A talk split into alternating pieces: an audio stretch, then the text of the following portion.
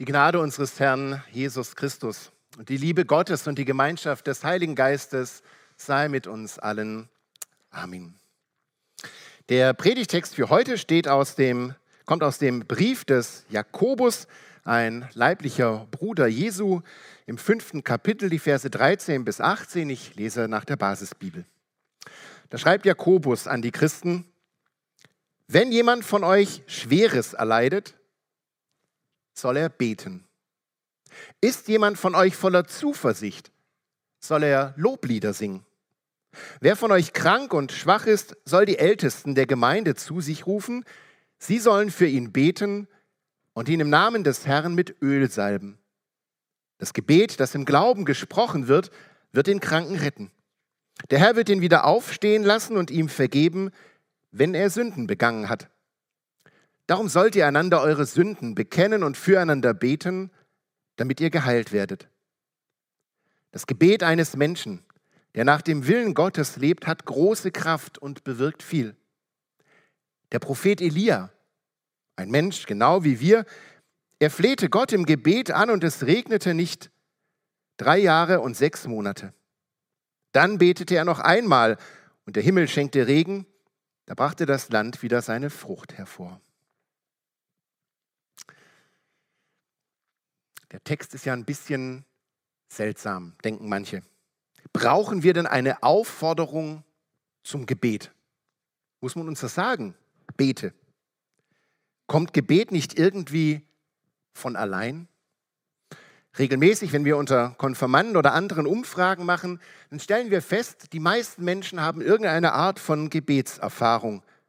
Und die meisten würden es wohl so sehen, wenn ich in Not bin oder mir danach ist, dann bete ich doch von ganz alleine.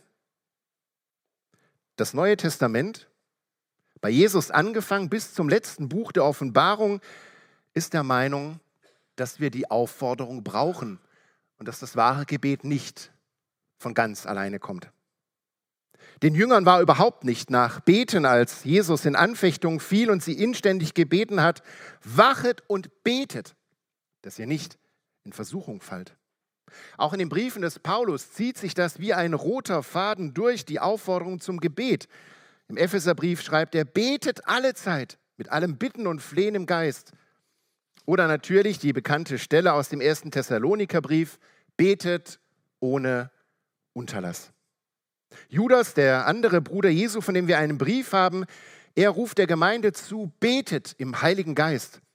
Und sogar ein Engel, der im Geschehen der Endzeit zu den Menschen gesandt wird, wie uns Offenbarung 14 schildert, ruft den Menschen zu, betet den an, der gemacht hat Himmel und Erde und Meer. Offensichtlich brauchen wir eine Aufforderung zum Gebet. Jakobus schreibt das so. Wenn jemand von euch Schweres erleidet, soll er beten. Ist jemand von euch voller Zuversicht, soll er Loblieder singen. Und wer von euch krank und schwach ist, soll die Ältesten der Gemeinde zu sich rufen. Sie sollen für ihn beten. Ja, es gibt ein natürliches Gebet in uns, diesen inneren Schrei der natürlichen Seele nach Gott. Und dieser Schrei ist zu unterscheiden von der liebenden Hinwendung eines Christen zu Gott, wenn der Heilige Geist in uns lebt und uns wiedergeboren hat. Denn, denn das, was das natürliche Gebet sucht, das aus mir selbst herauskommt, das sind Dinge, die Gott zu geben hat. Das natürliche Gebet will etwas von Gott, seine Hilfe, ein erhabenes, erbauliches Gefühl. Es ist so, das natürliche Gebet zielt auf das, was Gott in seinen Händen hält. Es ist wie ein Kind, dem die Tante vollkommen egal ist, aber das wegen des Päckchens in ihrer Hand am Heiligabend auf sie zueilt. Bei mir war es manchmal andersrum. Ich habe die Tante sehr gemocht, dann gab es nur einen Strickpullover, aber das Beispiel das Gebet, das durch den Heiligen Geist in uns lebendig wird, ist ganz anders. Dieses Gebet zielt auf Gottes Herz, nicht auf seine Hand und das, was er hat, sondern zielt auf Gottes Herz. Selbst wenn er, was völlig unmöglich ist, selbst wenn er als Bettler käme, würde es ihn um den Hals fallen aus Liebe und Freude. Das natürliche Gebet kann mit Gott selbst, mit seinem Herzen wenig anfangen. Das natürliche Gebet ist nur sinnvoll, wenn es mir etwas bringt und sei es auch nur spirituelle Erhebung oder das Gefühl, ein frommer Mensch zu sein. Ganz anders ist das Gebet des Gläubigen. Und das braucht immer wieder Erinnerung. Denn unser Herz wird immer wieder träge und verstrickt sich in das, was in Altem an uns fortlebt. Wir kommen immer wieder in diese Schwerkraft hinein, die uns vom Gebet wegzieht, aus Gottes Gegenwart zieht. Gottes Nähe, obwohl sie sich nicht verändert und Gott in uns lebt, entgleitet allmählich unsere Aufmerksamkeit und gerät aus dem Fokus. Wir wissen dann wohl, Gott ist da, aber wir leben es nicht. Wir bekennen, dass Christus auferstanden ist und freuen uns an der Osterkerze und dass er alle Tage bis ans Ende der Welt bei seiner Gemeinde und bei uns als seinen Jüngern bleiben wird. Aber wir praktizieren diese Wahrheit nicht. Darum ist es die uns aufgetragene geistliche Übung, diese Wahrheit zu leben, einzuüben und zu praktizieren. Deswegen der Aufruf, betet. Es geht um Gottes Gegenwart. Das ist Gebet. Ich merke innerlich auf auf Gottes Nähe. Ich verbinde mein ganzes Leben, mein Herz, meine Gefühle, meine Lebensumstände, auch meine Kämpfe und mein Glück mit meinem geliebten Vater im Himmel und meinem Erlöser und Freund Jesus Christus. Wir müssen, so seltsam sich das anhört, Gottes Gegenwart in unserem Leben einüben. Wir müssen es einüben. Sonst leben wir neben Gott nebenher. Er ist zwar da, immer, aber wir leben neben ihm her. Und dann verpassen wir ihn. Darum können wir auch kaum ein paar Seiten im Neuen Testament umwenden, ohne daran erinnert zu werden, betet alle Zeit. Wenn ich ein natürliches Verständnis vom Gebet habe, dann führt dieser Gedanke zur Frömmelei. Immer beten, boah, ist das anstrengend. Wie du willst den ganzen Tag beten, von morgens bis abends, und dann stellt man sich jemanden vor, der schwitzend dasteht und die ganze Zeit auf seinen Knien. Und das ist ja ganz schrecklich. Und jemand, der ganz weltfremd ist und sein eigenes Leben gar nicht mehr auf die Reihe kriegt und denkt, er hat vielleicht dann irgendwann 50 geistliche Orden auf der Brust kleben. Kein Mensch, mit dem man gerne zusammen sein möchte. Nein, das klingt anstrengend. Und manchmal, das muss ich sagen, missverstehen wir als Christen das Gebet auch so. Als würden wir aufgefordert, frommer zu werden, uns noch mehr anzustrengen. Aber um was es geht, ist in Gottes Gegenwart zu treten und mit ihm durch unseren Alltag zu gehen. Auch durch die Nacht, sogar durch unsere Träume, durch alles. Es geht darum, ihn in allem zu lieben mein Leben wird so zu einem Gespräch meines Herzens mit meinem Herrn Jesus Christus. Er ist immer da und ich lebe das auch immer. Und je mehr ich es einübe, desto natürlicher wird es für mich auch. Mein Leben wird zu einem Gespräch. Das Ziel des Glaubens ist immer das Herz und die Gegenwart Gottes. Und seit wir in Jesus Christus freien Zugang zu Gott haben, seit er am Kreuz für uns den Zugang zu Gott geöffnet hat. Wie leben wir das jetzt? Wie setzen wir das in der Wirklichkeit um? Ja, indem wir beten, singen, Gott loben, indem wir uns vom Ruf der Gebetsglocken in unseren Orten zum Gebet rufen lassen, indem wir so ein Gebetsbüchlein wie das von Gustav Mehrwein, das gibt es ja auch alles in modernen Fassungen, zum Beispiel zur Hand nehmen und uns davon anleiten lassen. Es muss nicht immer alles aus uns heraus geschehen. Man darf auch vorbereitete Gebete sprechen, darüber nachdenken und sich darin versenken. Man kann ein Gesangbuch nehmen und die Lieder oder die Gebete darin singen. Man kann seine Stille auf ganz unterschiedliche Weise pflegen. Man kann Lobpreis anstimmen oder mitsummen zu dem, was man dann zum Beispiel über seinen Podcast oder Spotify anhört. Oder indem wir, wer das kennt, manchen ist das gegeben, in Sprachen beten oder wir können auch gemeinsam mit anderen beim Abendlob für uns und die Welt Dienstagabends hier, beim Date mit Gott samstags, im Gebetskreis oder Hauskreis oder jetzt im Gottesdienst mit anderen zusammen unser Herz Gott zuwenden. Und immer üben wir es ein, Gott ist ja da. Der Aufruf, die Aufforderung zum Gebet, es ist eine dringliche Einladung Gottes. Es ist sein Ruf in seine Gegenwart. Und es ist seine Erinnerung, wann immer du hörst, bete, steckt dahinter, mein geliebtes Kind, ich warte auf dich. Ich warte auf dich. Ich bin ja da. Das unterscheidet christliches Gebet von jeder nichtchristlichen Meditation oder spirituellen Übung. Es geht immer um die persönliche Beziehung und Zwiesprache mit Gott. Und selbst in Situationen, in denen es offensichtlich ist, dass wir das Gebet suchen sollten, brauchen wir offensichtlich eine Aufforderung. Man sagt ja so schön, Not lehrt beten. Aber Jakobus schreibt, wenn jemand von euch Schweres erleidet, soll er beten. Wenn du in Schwerem drin steckst, dann ist deine Frage doch, wer ist dein Trost und dein Halt? Wem kannst du dich anvertrauen, dass du im Leid nicht bitter wirst oder dich in deinem Schmerz versündigst? Wer spricht dir zu, dass du für die Ewigkeit bestimmt bist, zu der im Vergleich alle Not in diesem Leben hier unerheblich ist und kaum ins Gewicht fällt? Wer kann dich durch dein Leid so formen, dass du in anderen Glauben wächst und anderen zum Segen werden kannst? Am letzten Sonntagabend waren einige von uns Konfis in der ICF in Karlsruhe bei dem Film Real Life. Philipp Mickenbecker, um den es dort geht, einer der verrückten, kreativen Real-Life-Guys, die mit ihren Abenteuern und verrückten Outdoor-Ideen viele auf YouTube inspirieren, erkrankt das dritte Mal an Krebs. Und der Film beschreibt den Weg von dieser Diagnose bis hin zu seinem Tod. Philipp glaubt bis zuletzt, dass Gott ihn heilen kann und wird. Aber auch das wird deutlich, sein Leben liegt ganz in Gottes Hand und er weiß, auch wenn Gott ihn nicht heilt, er wird bei Jesus sein. Inmitten seiner unglaublichen Schmerzen und seines allmählichen Verfalls, anders kann man das nicht sagen, strahlt Philipp die Nähe Gottes aus. Was für ein unglaubliches Lächeln ist ihm geschenkt und ein Glaube, der unwiderstehlich ist und vielen um ihn herum den Weg zu Gott zeigt und Mut schenkt in schwierigen Situationen. Am Abend, an dem er stirbt, lässt sich einer seiner engsten Freunde, der durch ihn zum Glauben gefunden hat, noch taufen. Philipp strahlt aus, was es bedeutet, Schweres zu erleiden und darin die Gegenwart Gottes zu erleben.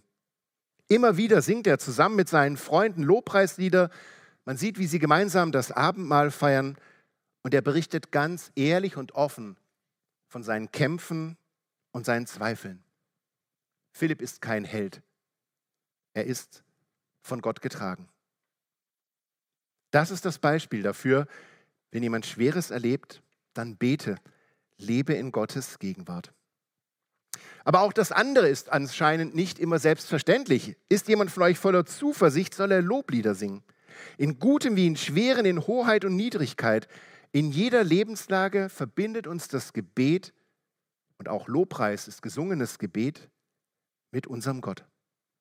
Alles soll uns zu Gott hintreiben, unsere Not, aber auch unsere Freude. Und ich sage dir, es wird dein Leben verändern, wenn du Gottes Lobpreis darin Raum einräumst. Der Lobpreis verändert dein Leben. Wenn im Lobpreis dein Herz wirklich Liebe zu Gott zum Ausdruck bringt und deinem Dank eine Stimme verleiht, dann wird alles Gute in deinem Leben zu einem Anker, der dich in Gottes Herz festhält. Hier liegt viel vom Geheimnis der Fröhlichkeit der Christen in dieser Welt. Und auch wenn Nietzsche gesagt hat, die Christen sollten fröhlicher sein, dass sie in den Glauben abnimmt, muss ich persönlich bekennen, ich habe diese Glaubensfröhlichkeit nur allzu oft erlebt. Wenn ich mit einer älteren Gottesdienstbesucherin vor dem Gottesdienst spreche, die offensichtlich in Nöten steckt und die manchen Schmerz und manches Gebrechen des Alters erleidet und ihre Augen mich anstrahlen und ich darin die Liebe zu Gott erkenne.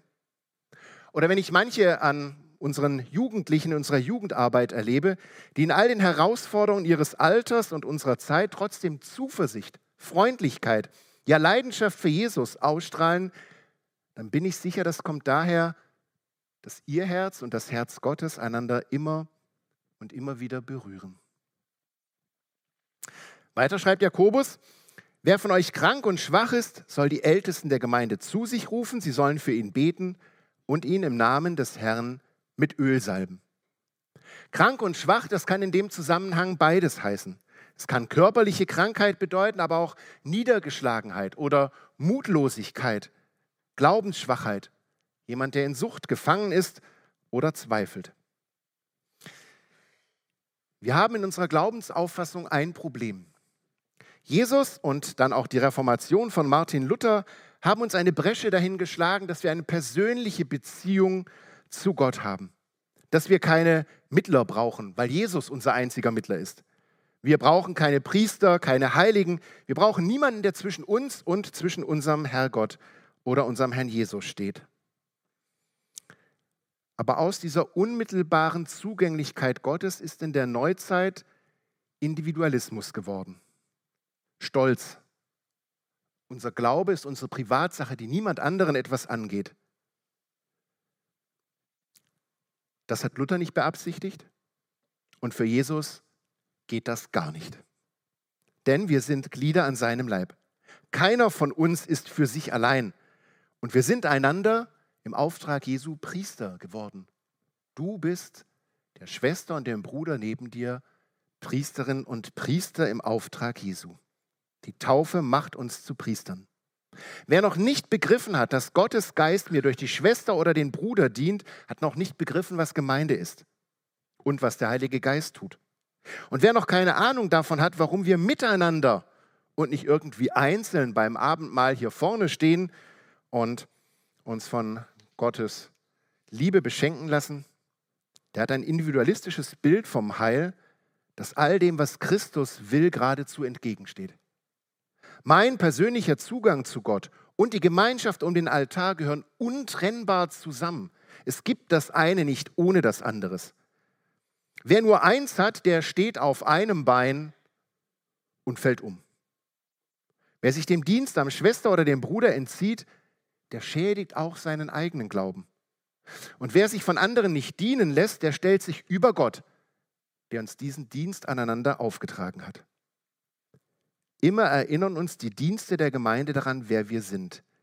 Wir sprechen uns gegenseitig zu, du bist erlöst in Christus und du bist Gottes Kind. Dazu dient auch das Salben mit Öl, das Jakobus hier erwähnt, vermutlich ausgeübt mit einem Kreuzzeichen. Und es sagt, du gehörst Christus. Das bedeutet die Salbung. Christus bedeutet nämlich genau das, der Gesalbte, der Messias. Das ist der Titel, den unser Herr trägt. Er ist der Gesalbte, der mit Öl Gesalbte. Und indem wir gesalbt werden und mit dem Kreuz bezeichnet, wird unserem Glauben aufgeholfen und wir erkennen, wer wir sind. Die, die zum Gesalbten, zu Christus gehören. Es ist wie eine Proklamation und auch eine Besitzanzeige. Du bist Christi Eigentum, erkauft mit dem teuren Blut des Sohnes Gottes. So stellt das Gebet und die Salbung den Kranken oder Schwachen ganz in die Gegenwart und in den Machtbereich Gottes hinein. Übrigens ist es sehr wahrscheinlich, dass Jakobus hier an keine besonders ausgeformten kirchlichen Ämter gedacht hat dass die Ältesten hier einfach erfahrene Glaubensgeschwister waren. Selbstverständlich aber stehen auch wir als Kirchengemeinderäte fürs Gebet immer zur Verfügung. Und vor allem, wir als evangelische Kirchengemeinde hier, wir haben einen Gebetsdienst für Menschen in Krankheit. Den darf man in Anspruch nehmen. Dort geschieht genau das, was Jakobus beschreibt. Zuletzt am Ende der Predigt noch ein Blick auf das, was Jakobus hier sagt. Er sagt, darum sollt ihr einander eure Sünden bekennen und füreinander beten, damit ihr geheilt werdet. Die eigentliche Krankheit, die nicht nur unseren Körper, sondern auch unsere Seele schädigt und auf lange Sicht tötet, ist die Sünde, ist unsere Schuld. Sie steht der Gegenwart Gottes im Weg und zieht uns von Gott weg. Es ist die Sünde in unserem Leben, die dem Gebet und dem Praktizieren der Gegenwart Gottes entgegensteht. Sie trübt unsere Freude an Gott. Das Beispiel, das ich gern dafür verwende, Sie sind mit Freunden zusammen und jemand aus ihrer Runde verlässt den Raum und ein anderer fängt an, über die Person zu lästern. Und nicht nur, dass sie sie nicht verteidigen, sondern um dazuzugehören, sagen sie auch ein paar Worte obendrauf. Und jetzt begegnen sie am nächsten Tag dem guten Freund, der guten Freundin wieder. Von ihrer Seite ist die Beziehung ungetrübt. Haben Sie noch die gleiche Freude, die Person zu sehen? Nein. Und das macht Sünde mit uns. Sie nimmt uns die Freude an der Gegenwart Gottes. Deswegen ist sie so gefährlich. Sie hindert uns an Gottes Gegenwart und zieht uns davon weg. Irgendwann kann solch eine Schuld eine Beziehung zerstören. Am Ende ist es immer so, dass die Sünde das Licht hasst, das Licht des Bekenntnisses, und sie scheut das Gericht, das über sie gesprochen wird. Jesus hat an verschiedenen Stellen sehr deutlich klar gemacht, und das ist jetzt ganz wichtig, und ich bitte Sie ganz gründlich zuzuhören. Krankheit ist nicht automatisch die Folge von Schuld. Es gibt verquere Leute, die sowas suchen und denken, das ist es nicht. Und schon gar nicht ist Krankheit eine Strafe Gottes. Weit davon weg. Der Kranke und Schwache, der Christus kennt, sollte niemals über Strafe im Zusammenhang mit Krankheit oder Schwerem nachdenken. Die Strafe hat Christus am Kreuz getragen. Aber, aber es kann sein, und das ist eine geistliche Wahrheit, die sich im Übrigen auch uns dadurch erschließt, dass wir wissen, dass auch körperliche Beschwerden psychische Ursachen haben können.